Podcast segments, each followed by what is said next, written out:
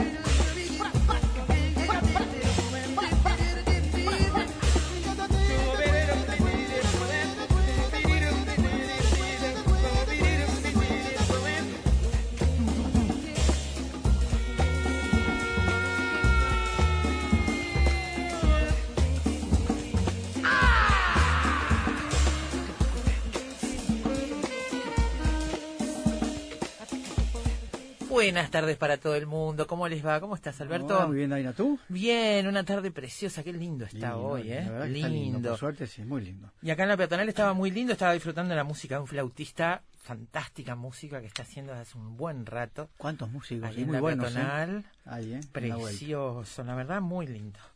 Linda tarde acá en la Ciudad Vieja, está muy lindo. Y linda tarde para arrancar un programa de radio, que es lo que tenemos que hacer. En cabina de control, Juancho Steiner. ¿Cómo anda Juan? Me alegro mucho que ande bien. Carolina Mola y Gabriela Yudich en producción. Y aquí al aire, Daina Rodríguez y Alberto Galo. Bienvenidos a Efecto Mariposa este miércoles. Aflojate un poco, encende la radio, no preguntes nada y disponete a escuchar durante dos horas algo realmente diferente.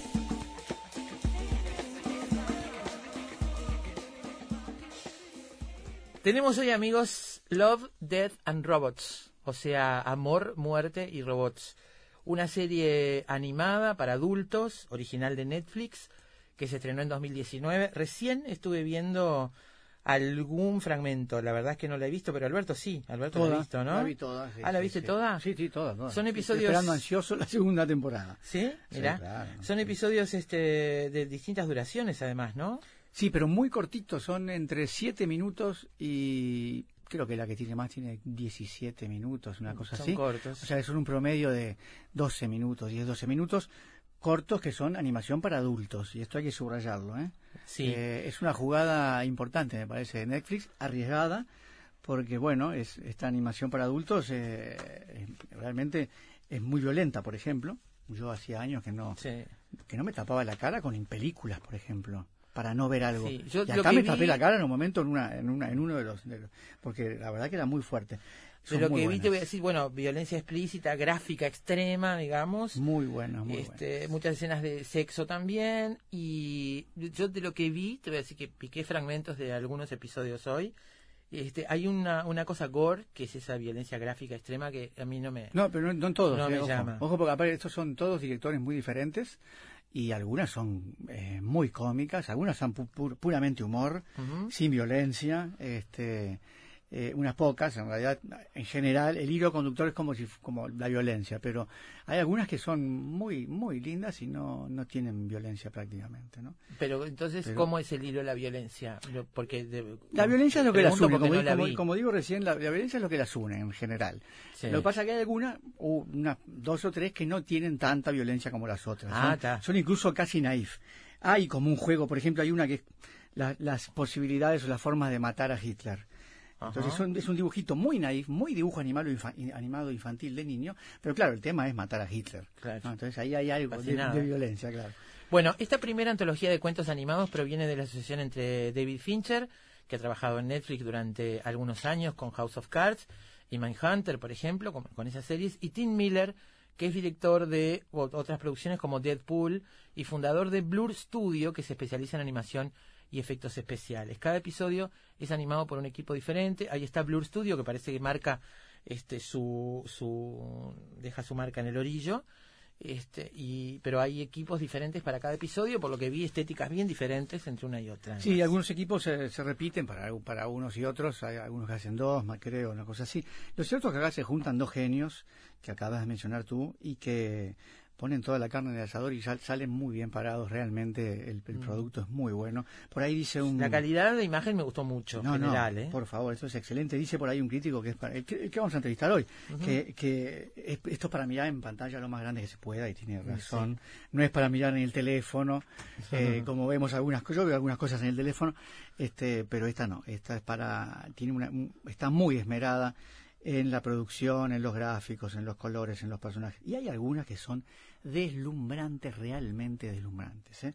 Eh, así que bueno, valdrá la pena charlar sobre la serie, entrevista con Daniel Quesada, crítico, redactor en el sitio hobbyconsolas.com sobre esta serie que a él le gustó muchísimo también y que está también muy ansioso esperando la segunda temporada como yo.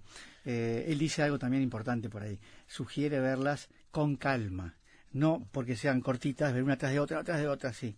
Parás con calma, porque hay, hay un entrelineado para ver allí. Hay cosas que dicen estos, estos pequeños cortos que son realmente importantes y muy movilizadoras, porque otra vez tienen que ver, como Black Mirror, con la tecnología que hacemos los seres humanos de, de, las últimas cosas que estamos teniendo, ¿no?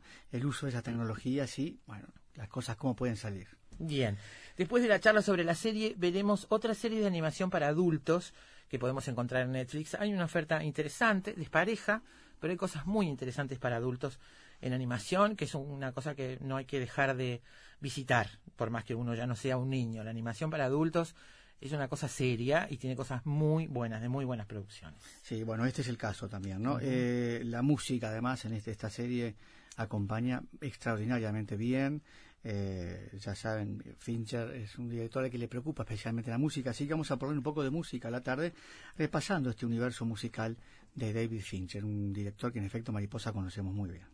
Y después vamos a hablar sobre las figuras actuales de la violencia, a tono con esta propuesta que Alberto nos contaba, ¿no? Sobre la serie que está basada y unida por el tema de la violencia. Las figuras actuales de la violencia es una temática que fue elegida por la Federación Latinoamericana de Asociaciones de Psicoterapia Psicoanalítica y Psicoanálisis y por la Asociación Uruguaya de Psicoterapia Psicoanalítica como eje central de su próximo congreso, que se va a realizar a fines del mes de mayo. Entre los aspectos violentos en las sociedades de la región se encuentra la violencia en el deporte, particularmente en el fútbol, y es así que como parte de las actividades de preparación para el Congreso, el próximo 26 de abril, va a estar en Uruguay como conferencista invitado el doctor Pablo Alabarces, que es quien vamos a entrevistar esta tarde. El doctor Alabarces es doctor en Sociología por la Universidad de Brighton en Inglaterra, es profesor titular de Cultura Popular en la Universidad de Buenos Aires, es investigador principal del Consejo Nacional de Investigaciones Técnicas y Científicas de Argentina, el CONICIT, y es considerado el fundador de la sociología del deporte latinoamericano. Tiene varios libros publicados sobre el tema eh, y tenemos que agradecerle al psicólogo Luis Correa que nos avisó que llegaba a la Barces porque bueno, este, lo tenemos esta tarde en Efecto Mariposa. Ya estuvo la Barces en alguna otra oportunidad con nosotros, así que será un gusto reencontrarnos con él para, bueno, hablar de este tema. Y para terminar, eh, un comentario sobre el, videojuego cuya estética es justamente la fuente de inspiración para Love, Dead and Robots, esta serie que nos da título hoy, que se llama Call of Duty, un, bueno, un, una, un dibujo del que vamos a hablar, una inspiración sobre este juego del que vamos a hablar sobre el final del programa porque esos juegos de sí ahí está no me salía. de disparar en primera persona exactamente. La pantalla te da un arma exacto. y tenés que salir a reventar cabezas. Sí hay, hay inspiración aunque eh, esta serie no está vista desde ese lugar. Eh, hay algunos sí otros no. Algunos son subjetivos y otros no esta serie tiene de todo pero sí claramente hay como una inspiración allí así que al final comentaremos algo sobre esto Love, Dragon Robots, título de efecto mariposa para esta tarde, una nueva serie de Netflix, una animación para adultos. Subrayo esto, para adultos.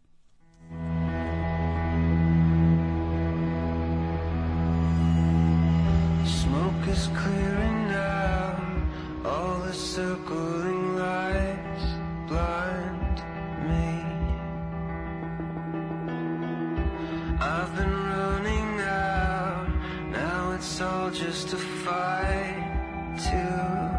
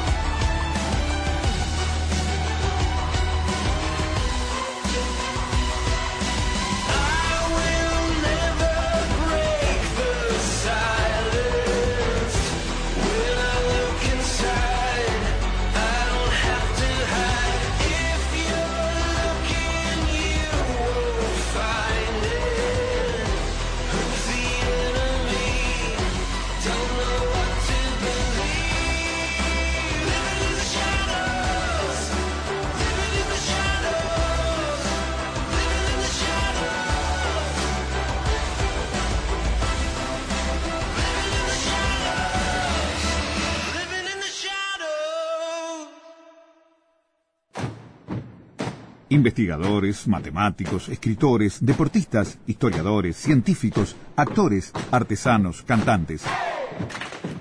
Todos ellos, desde cualquier parte del mundo, se encuentran todas las tardes en Efecto Mariposa.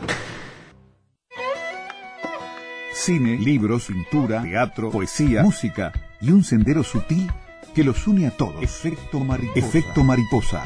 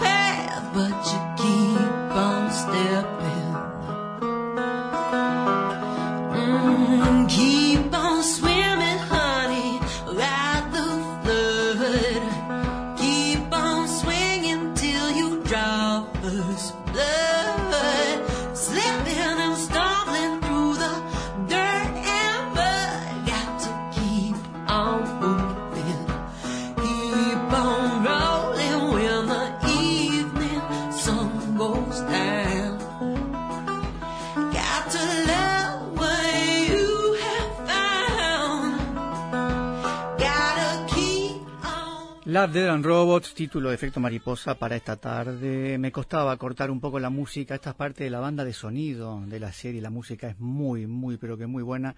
Estamos escuchando a Sound on Blues por Joanna Levin y School Brothers. La entrevista para conversar eh, bueno, sobre esta serie es con Daniel Quesada, crítico, redactor en el sitio hobbyconsolas.com. Daniel, bienvenido a Efecto Mariposa esta tarde. Muchas gracias por acompañarnos. Un gusto recibirte. ¿eh? Hola, muchas gracias, gracias por invitarme. Em, bueno, nos juntamos dos fanáticos de esta serie. Leía que en, tu nota que decía, dice, una de las mejores series de Netflix.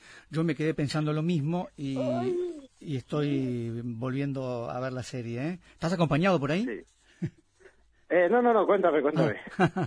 eh, no, esto que tú decías que para ti es una de las mejores series de, bueno, estas últimas jugadas que ha hecho Netflix. Sí, Sí, desde luego, eh, es verdad que Netflix es, eh, su estrategia pasa por, por lanzar un poco de todo. Eh, tiene una propuesta muy ecléctica, muy variada. Y, en el terreno de, de la animación últimamente está apostando especialmente fuerte. Lo que no es tan habitual es que se haga una serie como esta, en la que cada cada episodio sea diferente, tenga un estilo diferente y dentro del riesgo que eso suponía, la verdad es que es que ha salido especialmente bien tanto a nivel narrativo como estético. Sí, claro. Eh, yo eh, tengo una estrategia que es no antes de ver alguna serie nueva, no leer nada, no informarme absolutamente de nada y verla sin ninguna sin ninguna información. Después empiezo a enterarme, a leer, y allí te leí a ti, por ejemplo, eh, y me llevé una sorpresa enorme, realmente enorme para empezar, me, me, impresionaron, me impresionó mucho la calidad de los gráficos, la calidad de la imagen. Tú decís por ahí que es una serie para ver en formato grande, en, en, imágenes grandes. Sí, es una cosa que yo comentaba en el texto porque es verdad que aunque eh, cada episodio es diferente, hay algunos en los que el nivel de, de, realismo es de los máximo que se ha visto en animación, pero, pero incluso en cine. Y la verdad es que poder disfrutar de, de todos los detalles eh, tanto en el diseño como en la animación, eh, es, en sí ya es una experiencia, más allá de las historias que cuentan, pero hay algunos que directamente apuestan por el placer estético puro y duro, ¿no? Claro. Eh, se juntan acá dos grandes, David Fincher y Tim Miller, eh, y realmente funcionan muy bien los dos. Eh, lo, lo, el resultado es, es, es de una calidad excelente, más allá de que a uno pueda gustarle o no. Y una, otra de las cosas que a mí me sorprendió fue la violencia de esta de esta mm. serie, tanto así que en algún momento, a mí no me pasa con las películas, pero me pasó en algún momento taparme la cara para no ver una, alguna parte. lo, lo, que habla, lo que habla al final de la verosimilitud de las historias, ¿no? Sí, sí, la verdad es que, bueno, digamos que querían narrar sin tapujos desde el punto de vista mmm, de la violencia, pero incluso también el sexual, Sí, porque claro. verdad que también hay algunas que son muy explícitas en ese Claro. sentido. Eh, y yo lo comentaba un poco en el texto, los veo un poco como herederas de, de esos cómics eh, pulp, pero también el, el cyberpunk que pudimos ver en los años 80, en películas como Heavy Metal, que, que ya hicieron eso, pero claro, con animación tradicional, porque eran los medios que había entonces, o incluso ya más recientemente, como vimos en, en Animatrix. Eh, la verdad es que se trata de, de historias muy muy desinhibidas en ese sentido y es verdad que a lo mejor al principio puede chocar, pero una vez eh, entiendes que, que aquí vale todo, dicho en el mejor sentido de la expresión, Claro. pues la verdad es que se disfruta. Claro, eh, mencionabas la animación tradicional. A- eh, acá hay muchas historias. Es, es antológica la serie, diferentes directores, diferentes autores, ¿no? Y, por lo Sí. tanto, eh, también hay de todo. Es también muy ecléctica en este sentido la serie. Hay animación tradicional, hay animación por ordenador, como decías tú, hay mezcla de imagen real con imagen este eh, sintética. Es acá hay de todo. Sí, sí. Es, eh, yo creo que esa es también la eh, un poco lo que comentabas tú, que es que si comienzas a ver la las series sin expectativas, sin saber qué te vas a encontrar, la verdad es que cada episodio te deja descolocado. Cuando empiezas te deja descolocado porque a lo mejor vienes de uno muy realista Claro. a uno que a lo mejor es totalmente cartoon, como ese cómico que tenemos con, con Hitler y qué pasaría en diferentes bueno. líneas alternativas, que es muy gracioso. Es muy bueno. Eh, sí, entonces la verdad es que esa es parte del encanto de, de un planteamiento eh, así así de variado. La verdad es que, y, y claro, mucha gente a veces comete el error de pensar que, bueno, que si el dibujo es más simple o tal, se trata de peor animación. No, simplemente es una apuesta estética diferente y que si es consecuente con lo que está contando, pues está bien realizado. Mencionabas el de Hitler, que se llama Historias Alternativas, y, Sí. y es uno de los más raros de esta, de esta serie, pero al mismo tiempo de los más fascinantes, porque el dibujo, el dibujo es muy infantil, es como muy ingenuo, y la propuesta es muy dura, son las, las formas Sí. alternativas de ese multiverso de Sí. matar a Hitler, ¿no? Sí, humor negro, Y- y humor negro mucho humor, llevado mucho humor. un poco al extremo. ¿eh? Claro, Eh, pero sí, es parte, es parte de la gracia de, de lo que se cuenta aquí. Nunca te imaginarías cuando piensas en Hitler, pues eso, piensas en lo peor y piensas en un mundo sórdido y terrible y aquí te lo plantean pues hasta hermoso, ¿no? Al final cuando cuando acaba ese capítulo y se ve ahí arco iris y, y ellos sonriendo y tal, pues eh, la verdad es que es chocante, ¿no? Pero ahí está la gracia del mensaje. Sí, claro, Chocante es una gran broma también, ¿no? Hay en las series, en estas series hay humor. Tú mencionas también hay filosofía, hay drama, Sí. terror. eh, no falta prácticamente nada, ¿no? No, la verdad es que es eh, eh, mm, es un algo que conecta, yo creo, con, con, las tendencias narrativas actuales. Eh, algún, alguno de los cortos nos ha recordado a videojuegos como, como Mass Effect, por ejemplo, como este Cyberpunk 2077 que viene en el horizonte. La verdad es que eh, han sabido bien actualizar esa propuesta que te comentaba antes del, Cyberpunk más clásico y el Pulp con, con lo que un espectador bueno, eh, diría actual, pero también a lo mejor que, que, tenga ya una cierta edad, porque es verdad que, que, el planteamiento general que hay, por lo que hablábamos de la violencia, el sexo, pero también por, por la carga filosófica que hay, necesitas tener un, hombre, no voy decir una cultura avanzada, pero sí, pero sí tener un cierto pozo y entender el, el género para poder disfrutarlo como se merece. Haces bien en mencionar esto porque yo quería pararme allí un minutito. Cuando hablábamos de violencia, hablamos de sexo, de humor negro, de terror. Eh, no, es, eh, no es esta una, una, serie que utiliza estos elementos de forma gratuita, sino que los utiliza em, para contarnos un cuento que uno puede leer entre líneas. Nos están diciendo más cosas de lo que nos están mostrando, en realidad. Claro, claro. Al final, la gran mayoría de ellos tienen, vienen con su moraleja eh, y vienen eh, también con, con, lo que decíamos, con la crítica social, con, eh, con ese subtexto ahí para hacerte pensar. Pues muchos de ellos, pues hablan a lo mejor de la sobre la sobrepoblación, eh, cómo estamos contribuyendo desde la sociedad a la contaminación, a destruir el ecosistema que nosotros mismos hemos creado. La verdad es que eh, ahí eso está en la raíz de, del ciberpunk del que bebe muchísimo esta serie, ¿no? De un poco destruir lo que tenemos alrededor para que podamos entender qué es lo que estamos haciendo mal y qué podríamos mejorar. El título es engañoso, eh, Love, Dead and Robots, Amor, Muerte y Robots, porque no todos eh, tienen exactamente aunque entre, entre todos posiblemente estén estos temas, ¿no? Este, pero no es el hilo conductor de todas ellas. No, la verdad es que al final, eh, yo creo que con lo de Robots lo que querían decir es fantasía. Al final se trata de que todas tienen un pozo fantástico, algunos pues vemos alguna historia sobre vampiros, eh, vemos alguna historia sobre monstruos extraños que están escondidos en un vertedero, hay, hay un poco de todo. Y yo creo que al final de lo que se trata es eh, de que quizá la muerte es el único que está en todos los episodios de alguna forma u otra, eh, pero, pero lo que todos tienen en común es que eh, no hay barreras y al final se trata de que cada uno de los creativos que ha abordado cada episodio plantee su propia fantasía y con ello nos haga, pues eso, eh, rompernos un poco las expectativas que teníamos. Em, a mí me gustaría de repente hacer una pequeña recorrida por algunos, sin contar los finales, porque los finales, los finales son muy importantes en todos estos cortos. Hay que decir que son cortos muy cortitos, entre 5 y 17 minutos, o sea, un promedio de 10-12 minutos eh, entre ellos, y que tú recomendás, también quería comentar esto, que me pareció muy interesante, porque uno tiene, tiene la, tentación de verlos uno atrás del otro, ser tan cortos. Sí. Lo que pasa es que si hacemos esto nos, nos, nos eh, perdemos la posibilidad de recapacitar sobre lo que acabamos de ver, ¿no?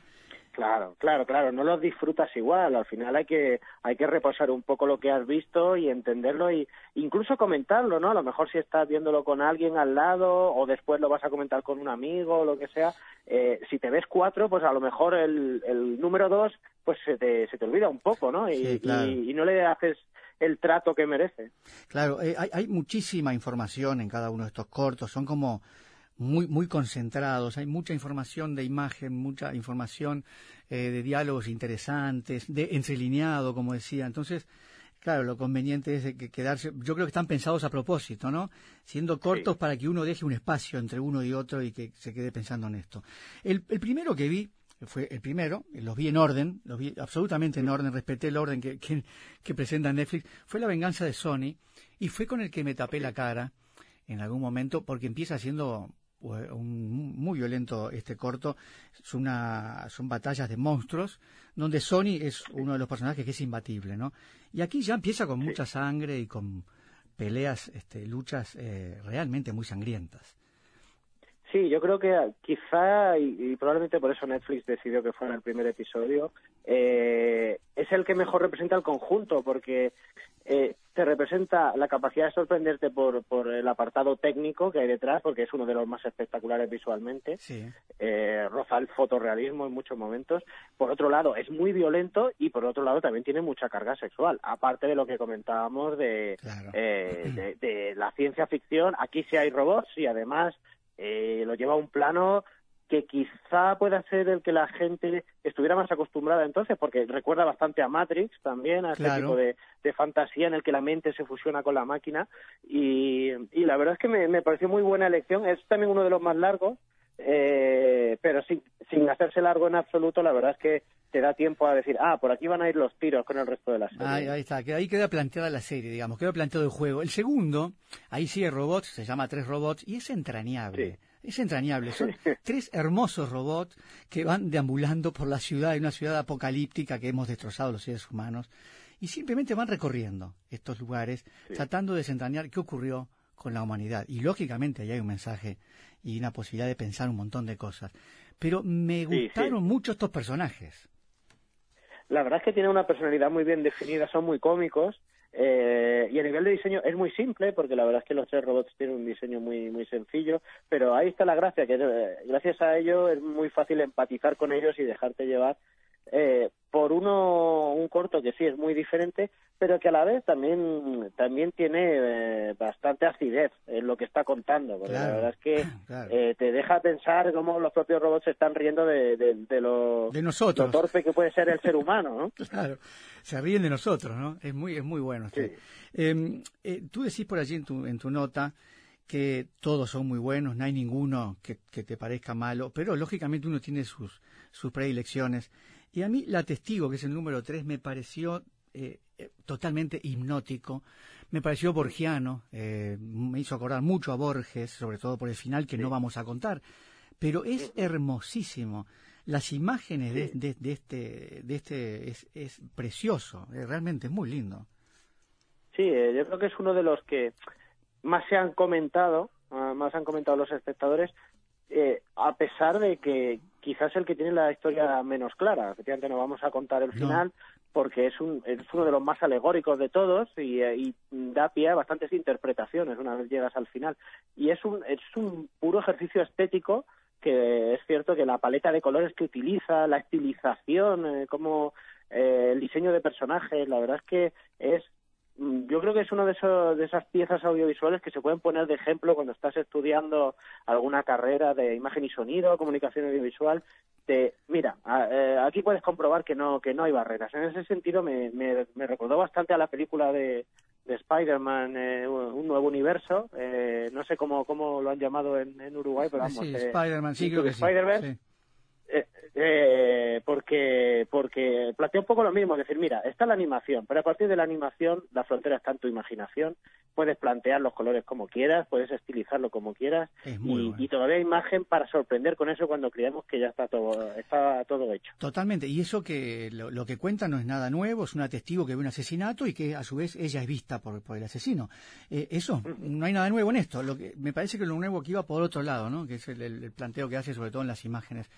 Eh, Trajes es otra, otro de los capítulos que es realmente hermoso, es muy bueno. Este, Son unos personajes, unos granjeros que tienen que enfrentar alienígenas invasores y está muy bien este este este dibujo, ¿eh? muy bien esta animación. Sí, sí, sí. También es este quizás sea una de las historias más simples porque es verdad que aquí no hay no hay una reflexión especialmente. Quizás en el final sí da un poco más que pensar, pero bueno, el desarrollo es muy simple y aquí es más como, como cómo continúa esa batalla, ¿no? Eh, que tienen esos unos aparentes granjeros que son unas máquinas de matar al final, ¿no? Sí, claro. Eh, pero es, verdad que tiene es la, una apuesta sobre seguro. Quizá aquí hay gente que le haya parecido que no está a la altura de los demás, pero yo sí lo veo muy muy entretenido y es como una especie de historia clásica que podía podía haber entrado en un Twilight Zone o algo así en algún momento, porque es verdad que es muy eh, va muy a lo seguro, pero funciona muy bien. Eh, yo te mencionaba hoy, como al pasar, la verosimilitud, ¿no? Eh, todo, todos son muy creíbles, todos los que vemos son muy verosímiles. Este otro, el número 6, Yogur al poder, casi me lo salteo. casi lo salteo. Porque no voy a ver esto que me pareció una, me pareció realmente que no me, no me atraía lo que planteaba, por lo menos ya en el título, yogur al poder. Y, posiblemente sea el más bizarro de todos, el más cómico, el más incomprensible y el más fascinante al mismo tiempo. Es muy raro y, y, y sigue siendo y sigue manteniendo la verosimilitud a pesar de lo que cuenta que es básicamente justamente eso, es un yogur al poder, ¿no? De la humanidad. Sí, eh, al final de nuevo volvemos a la crítica social y a mm. y aquí hay mucha crítica política también, ¿no? De, de, cómo los políticos se pueden dejar mangonear de una forma que, que, que arrastra al resto de la sociedad. Es verdad que además presenta imágenes muy crueles, pero lo hace con una estética que casi podía recordar a, la película de Lluvia de Albóndigas, esta de sí, Claudia sí, Meatballs, porque es que eh, es un poco esa estética, pero a la vez se ven cosas muy sanguinarias y muy, muy crueles. Eh, y es cierto que es, creo que es el más corto de todos los que hay, eh, la recopilación. No sé si llega a los cinco minutos. Sí, sí, no llega. No llega, no. Y, la verdad es que también te da que pensar. Evidentemente es muy absurdo, es un humor muy muy extremo, pero bueno, es una alegoría. Al final es para que para que pienses. Evidentemente no hay ningún yogur que nos vaya a someter, pero claro, pero, sí el consumo. Pero cómo la sociedad se puede dejar llevar, sí, eso sí da que pensar. Claro, eh, en esta sintonía más o menos es el número 16, que es la edad de hielo, donde ahí se mezcla, bueno, los actores con, con la animación y básicamente son dos personas que ven en su, en su refrigerador un micromundo, hay un universo de personas chiquitas viviendo en un... Eh, y también, también es muy fascinante este, este, otro, este otro dibujo. ¿eh? Sí, eh, es el único que, que al final mezcla la, la imagen real con, con, la, con la animación. Eh, y, además mucha gente también lo ha comentado como uno de sus favoritos, quizás eso, ¿no? Porque es más fácil conectar con ello porque ves a personas reales ahí. Y, y la verdad es que a mí me pareció muy bonito, es uno de los que más, más bonitos me han parecido porque tiene un puntito entrañable muy especial, ¿no? Eh, por, quizá porque también es más positivo que otros. Claro. Eh, se dan acontecimientos ahí que sí, que de nuevo son muy crueles y tal, pero pero al final el mensaje que te queda es, es más luminoso y más de esperanza. Yo creo que, que, también por eso ha gustado a la gente. El vertedero, bueno, es un poco mm, oscuro, pero también tiene ese mensaje de fondo. Es alguien que vive justamente en un basurero y llega un inspector de gobierno para decirle que se tiene que ir de allí. Pero el hombre no quiere irse de ese lugar donde vive, ¿no? Que tiene para él su atractivo vivir rodeado de basura. De alguna forma también nos representa este personaje, ¿no? Sí, sí, eh, es verdad que no literalmente, porque el señor es un poco guarrete, pero, pero sí, pero sí es cierto que representa a lo mejor a, al ciudadano de clase media o de clase baja que, que puede ser oprimido por el gobierno y sin embargo aquí hay una cierta catarsis ¿no? Lo, en lo que sucede y la verdad es que claro en ese sentido el espectador se puede sentir un poco aliviado de, de decir, pues bueno, nosotros también tenemos nuestras armas y nuestros haces en la manga, eh, aparte de que también, más allá de lo narrativo, la, estética es muy divertida de, de, ese corto, es muy, muy caricaturesca y la verdad es que eh, funciona muy bien también. Es una historia que, además tiene la duración justa para lo que quiere contar. Eh, son muchos más y yo quería detenerme solo en uno más eh, que quería comentar contigo antes de terminar la charla, que se llama Cima Blue, porque justamente este, que es largo también, esta también fascinante, creo que este es el más largo de todos, es la historia de un artista y su viaje hacia la verdad. Y yo me preguntaba mientras lo, lo, veía si no sería una declaración de intenciones de lo que estamos viendo en general, de toda la serie, de todos estos artistas, ¿no? Sí, probablemente sí, porque al final lo que él busca es, es, lo que lo que él busca es la es la, la obra absoluta, ¿no? El, máximo. Y, eh, y la verdad es que eh, también estéticamente es muy extremo, porque es verdad que utiliza un tipo de animación más cercana a la animación tradicional, pero muy, muy, muy estilizado. Eh, y quizá eso no guste a todo el mundo, pero yo creo que también en, eso también conecta con el propio mensaje que busca, ¿no? Porque el propio artista en el, en el corto hace cosas que, están llevadas al extremo. Ya es en su búsqueda de algo que los demás no entienden, hace cosas ya eh, que se salen del planeta, ¿no? La verdad es que es, es una de las diría uno de los cortos más personales que hay eh, en toda la colección. Otros pueden agradar a todo tipo de público, otros pueden buscar una apuesta un poco más mainstream, pero este es uno de los más artísticos eh, por dentro y por fuera, ¿no? De lo que cuenta. Bueno, Daniel, recomendamos entonces esta serie con la salvedad de que es para adultos, subrayamos esto, Sí. eh, y esperando la segunda temporada, ¿se sabe algo? Pues por ahora no se sabe Nada. nada, aunque tiene tiene pinta de que de que va a ser un éxito, ha sido súper comentado. Nosotros la verdad es que la web en hobbyconsolas.com nos ha funcionado muy bien y la gente preguntaba mucho por ello. Y yo creo, vamos, no sabemos porque con Netflix nunca se sabe cuándo te pueden cancelar una serie, Sí, que ya estamos todos con miedo. Mm. Pero pero por ahora yo tengo la esperanza de que sí habrá y además es un formato que que estoy seguro que muchos artistas lo habrán visto y dirán yo me quiero apuntar, yo quiero aportar mi granito de arena en una siguiente temporada. Claro, Yo claro. espero que sí. Me imagino que habrá muchos ahí. Daniel Quesada, bueno, crítico, redactor del sitio hobbyconsolas.com. Muchas gracias por estar en Efecto Mariposa esta tarde. Te mandamos un abrazo desde Montevideo. Gracias, ¿eh? O- Otro, otro a vosotros, muchas gracias. Gracias a ti. Nos vemos.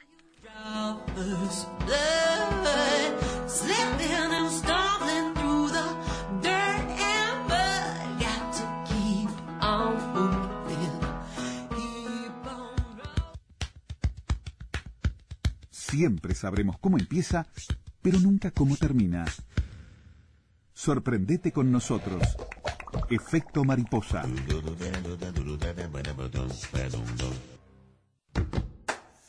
Lo único seguro es que el sol sale por la mañana y se oculta en la noche.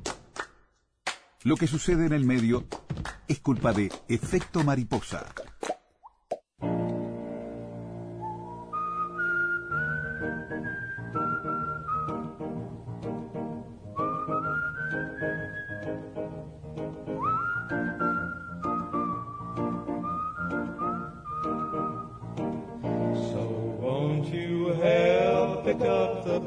Pieces of a broken heart?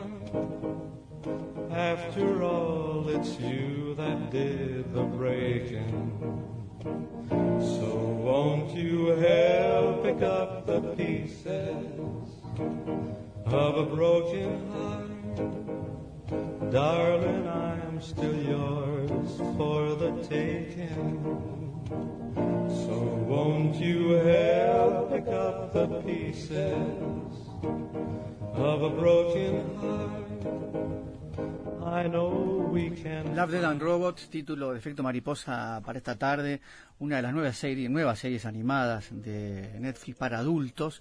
Y vamos a repasar algunas otras series animadas para adultos que, tiene, que se pueden encontrar en Netflix. Ya hemos hablado, por ejemplo, en algún momento de Bojack Horseman.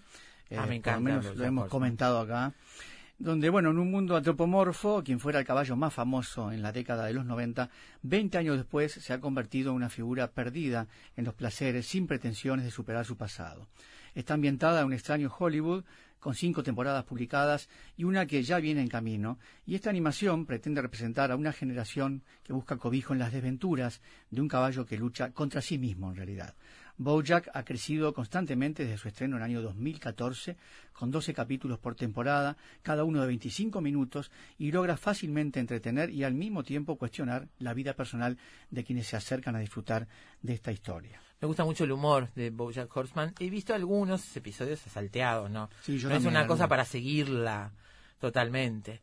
Este, para seguirla así, para hacer maratones ni nada de eso, pero un cada a- tanto... un saludo a Nico de Agopián que siempre nos recomienda. esta fanático serie, de fanático total de esta serie. Que Sí. tenemos que hacer algo con esta serie. Bueno, quizás algún día lo hagamos y lo Y que hablaré nada más. Sí, claro. Lo llamaremos se anota.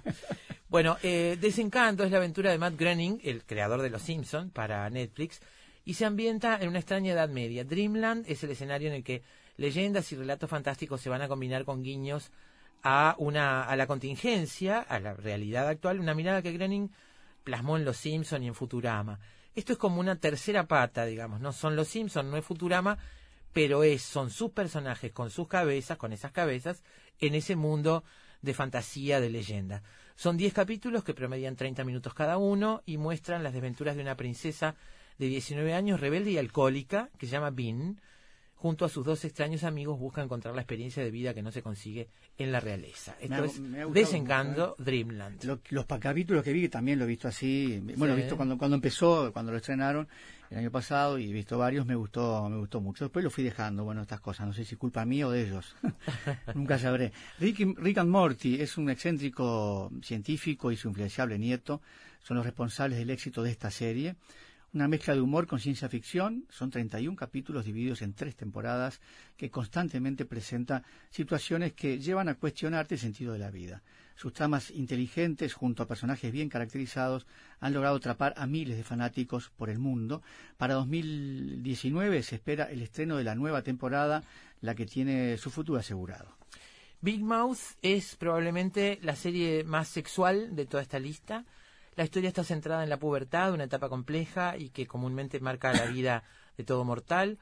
Una serie libre de toda censura que presenta distintos personajes y los cuestionamientos propios de la edad con un ligero toque de surrealismo, ya que sus hormonas son representadas como verdaderos monstruos que entregan todo el sarcasmo en las dos temporadas que están disponibles y una tercera próxima a estrenarse.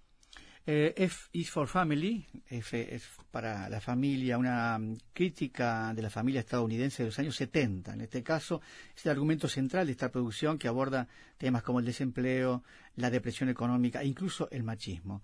Bill Bull es responsable de Breaking Bad, eh, el mismo, es la mente tras tres temporadas emitidas y si bien hay series clásicas como Los Simpson y Padre de Familia, esta es una oportunidad interesante para conocer la familia Murphy y el despertar social de una época, esos años 70 que mencionábamos. Después está Archer, que es una serie de animación para adultos que se ambienta en una agencia de espionaje del Servicio Secreto de Inteligencia Internacional, ISIS, en Nueva York, donde trabaja Sterling Archer, el dueño del título de la serie. Hay disponible nueve temporadas de la serie, por lo que es perfecta para hacer una maratón, dice acá. Yo no la he visto, así que no sé si, si será para maratonear o no. yo estas últimas Este, tampoco las he veo visto. que anda ahí, pero no, no, la, no la he visto todavía. Yo esta tampoco la vi. Eh, Paradise Police. Mm, No, esta que mencionas tú. Ah, Sí, Archer. sí, Está bien. Archer tampoco. Bien, Paradise Police es una serie creada por Waco Ogin y Roger Black, que no es una novedad en el ámbito de las series de animación para adultos, que toma la mecánica implantada eh, por otras grandes como Padre de Familia o, American Dad y lo transmite una historia en la que un padre y un hijo viven en una ciudad donde el cuerpo de policial al que pertenece el padre es una basura. La propuesta parece poco original, eh, y, pero si uno tuviera que quedarse con algo de ella sería con el perro policía adicto a todas las sustancias confiscadas que detecta. Netflix estrenó esta serie original el 30 de octubre del año pasado. Se llama Paradise Police. No, no la he visto todavía, no tengo idea de qué va. Después, Super Drags es brasileña, una producción brasileña que irrumpió en las pantallas el 9 de noviembre del año pasado. Una serie creada por Anderson Mahansky y Paul L. Scott, que sigue la historia de tres amigos que viven una doble vida siendo superheroínas. Todo en torno a esta serie es curioso, el momento en que se lanzó la campaña promocional, el origen de la producción, el planteamiento de capítulos, esto todo es bastante original y curioso. Si bien a nivel narrativo uno puede decir que la serie no es una obra maestra, a nivel artístico hay un diseño de producción importante, diseño de personajes y fondos dignos de las mejores producciones de Cartoon Network Disney, a la que el nivel estético poco tiene que envidiar. Se llama Super Drags y es de Brasil. ¿Alguna más? No, yo acá no, ya no, no tengo, son esas. Bueno, tengo algunas más acá. Hilda, de Canadá, el Reino Unido y Estados Unidos. Eh, dice, dice la reseña, dejando a un lado las series que llevan escrito en la frente, por favor, no permitir el visionado a menores de 16 años, uno encuentra otras series que tienen que clasificar como contenido para adultos, independientemente de que no digan palabrotas, de que no sean sexualmente explícitas o de carácter político. Dentro de ese grupo se encuentra Hilda, estrenada el 21 de septiembre de 2018, creada por Kurt Meller, Luke Pearson y Stephanie Simpson. Hilda es una adaptación de los cómics de Luke Pearson a la pequeña pantalla en una aventura de 10 episodios donde todo, absolutamente todo, cautiva al espectador. La relación de amistad entre los protagonistas, el diseño de personajes y fondos, el tratamiento de color. A nivel de animación, eh, dicen por acá que es una obra maestra y que el guion refuerza una propuesta estética que enamora. A pesar de, de ser una serie, dice que tus hijos podrían ver Verla como adulto supone un reencuentro con tu yo infantil y una reflexión sobre temas que muchas veces dejamos olvidados. Se llama Hilda con H este, y es de las que está en Netflix. Y después Cupcake y Dino, de- entre Brasil y Canadá, una coproducción de Brasil y Canadá, que ha sido una de las sorpresas de la temporada. Se estrenó en julio del año pasado y trae las aventuras de dos hermanos, Cupcake y Dino, en un entorno de lo más bizarro. Eh, desarrolla, se desarrolla en un tono similar a animaciones como Historias Corrientes u Hora de Aventuras, con una estética más atractiva para un niño. La serie es un arma de doble filo y bajo porque bajo la piel del cordero habita un lobo que parece que los hace reír a carcajadas. Es una serie nostálgica que recuerda los tiempos allá por 1990, en la que la animación de Ed, La vaca y el pollito, por ejemplo, este, hacían su, su, tenían su momento en la pequeña pantalla. Aquí entra Cupcake y Dino, mitad nostalgia, mitad innovación, como una serie de 26 episodios que parece que a uno lo hace reír a carcajadas. Acá tengo una más, mira, animado presidente. Esta no la mencionaste, ¿no? No porque no está en Netflix, es un bonus track. Ah, bonus track, sí, no está en Seguro. Netflix. Bueno, Está en eh, Movistar, sí. pero Pero vale la pena comentarla. tenerla, ¿no? Sí, ahí está. Este, ocho de los diez episodios de esa sátira ambientada en la Casa Blanca de Donald Trump están ya disponibles en la plataforma bajo demanda, justamente de Movistar Más. Eh, fue estrenada el 4 de junio en Movistar Series. Se trata de una serie que cuenta con el humorista Stephen Colbert como productor ejecutivo y que se basa en los sketches del programa The Late Show with Stephen Colbert. El planteamiento es abrir las puertas de la Casa Blanca y el despacho oval de par en par y colarse en su interior para contar cómo sería, según los guionistas, el día a día del presidente Trump. Mamita. Ujú. Los, este, los entresijos de la política, este no lo vi, eh, me, me gustaría ver cómo están contando esto. ¿eh? Eso está en Movistar, En Movistar, que sí. es una plataforma que tiene mucho menos, este, es mucho menos masiva que Netflix, Sí. ¿no? Bueno, los entresijos de la política y cómo el magnate republicano maneja los designios del mundo desde su particular punto de vista de la realidad y con él todo su séquito, desde la primera dama, Melania Trump, hasta deportistas. Todo contado desde el humor y la parodia. Ah, Voy a tratar de ver esta serie, a ver qué, qué, qué hay por ahí. Mira, yo te voy a decir una cosa. Soy masoquista. Anoche estuve viendo, por vez número N, no sé cuántas, eh, una de esas series que es, no es, no, no, se- no lleva el cartel de prohibido para menores, sexo explícito, nada de eso tiene, nada de eso. Se supone que es para niños, pero los adultos la disfrutamos muchísimo, que es Rango. La Ah, vi con un chico de 6 y una chica que va a cumplir 3. Los No sé la chiquitos. cantidad de veces que vi esa película. ¿eh? Y es una cosa maravillosa. En realidad no es una serie, no, obviamente. esa película, claro. Es una película. Este, pero la verdad es que es absolutamente disfrutable de principio a fin. Y comprobé una vez más que hay infinitas lecturas.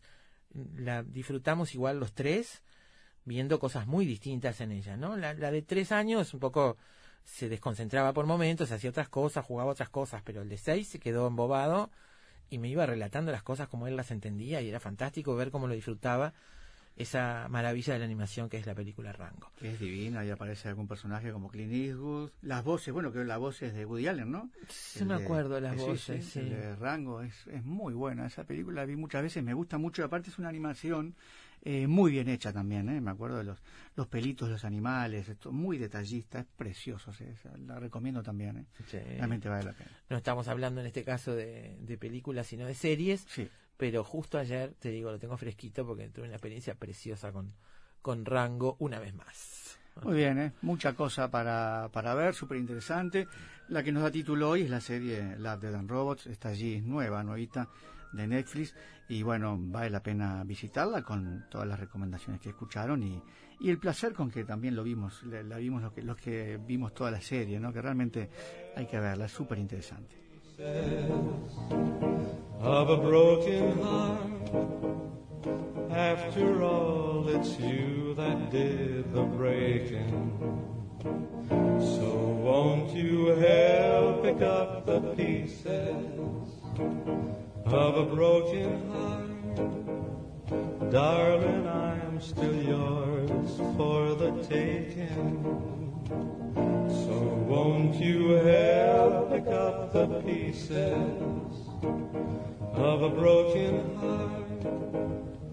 I know we can find our four-leaf clover. So won't you help pick up the pieces of a broken heart? I know we can start our life all over. I thought that loving you was a lifetime thing, locked in your arms.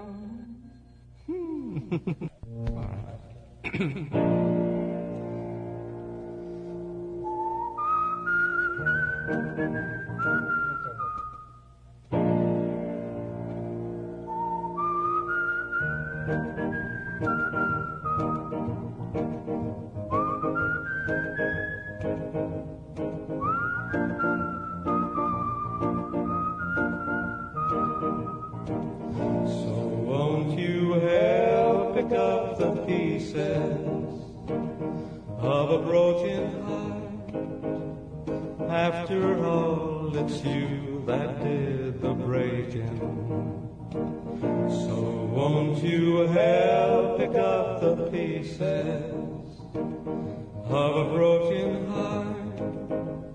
Darling, I'm still yours for the taking. So won't you help pick up the pieces of a broken heart? I know we can find our four-leaf clover. So won't you help pick up the pieces of a broken heart? I know we can start our life all over. Batir las alas en cualquier parte del mundo provoca de este otro lado un fuerte sacudón en las tardes de la ciudad. Efecto mariposa.